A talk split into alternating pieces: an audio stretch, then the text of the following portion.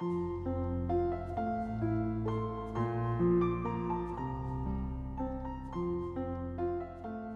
家好，欢迎关注金牌公考每日热点分享。今天的热点来自《检察日报》郑博超的文章：网红穿国旗装抢镜，引网友不满，谁来为保护国旗执法？当地时间二零一七年五月十七日，第七十届戛纳电影节开幕红毯，靠直播成为网红的某女，身穿国旗造型的印花露腰高领甩地红色礼服亮相，十分抢镜。成功博得眼球。消息爆出，朋友圈炸锅了，网友集体吐槽，骂声四起，认为该女为博眼球不择手段，辱没了国旗。与网友的群情激愤相比，却没听到来自执法部门的声音。遗憾之余，让人不禁要问：谁来为保护国旗执法？要说执法，先得有违法行为，那么。网友说该网红违法了，是真的吗？网红到戛纳电影节蹭红地毯也好，抢镜也好，不管其动机如何，只要没有违反电影节组织方的相关规定，本来算不上多大事，也用不着法律来约束。但是网红在公共场合穿国旗装出镜，性质就变了。国旗是国家的象征，如何使用国旗，牵涉到国家尊严。和民族感情不能儿戏，更不能用以谋私利。这里的谋利不仅仅是狭义上的金钱利益，还应包括声誉、知名度、公众关注度等网红们梦寐以求的利益。对有损国旗尊严的行为，我国专门立了国旗法。国旗法第三条规定，每个公民和组织都应当尊重和爱护国旗。从网上一边倒的舆论来看。该网红的行为已经伤害了公众的民族感情。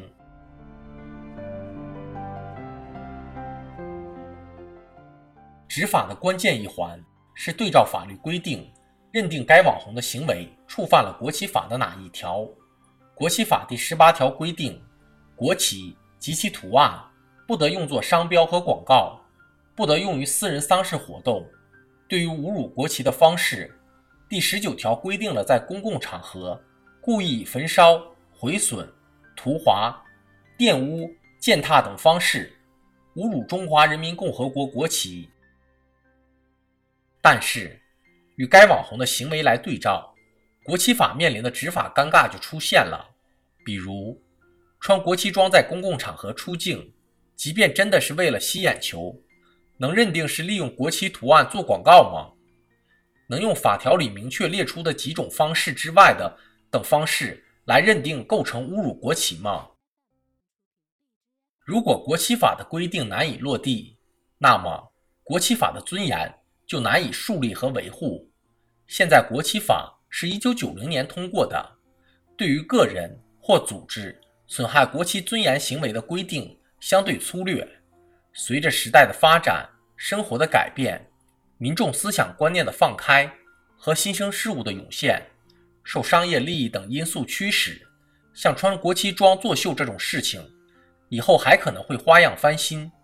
这应该成为国旗法制定的一个重点。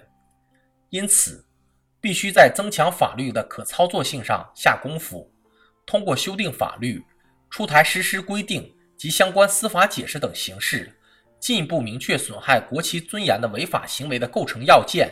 和认定标准，在思想观念多元化的网络时代，对于穿国旗装吸引眼球，以及其他利用国家标志和象征物进行恶搞的行为，只靠舆论自发的道德调整是不够的，旗帜鲜明的行政干预和法律规定也不能少。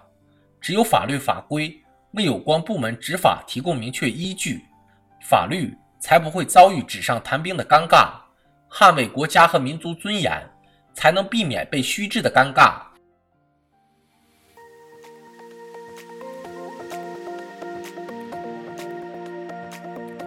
好消息，我们刚刚完成了公众号的再次升级，升级后的内容也将更加全面。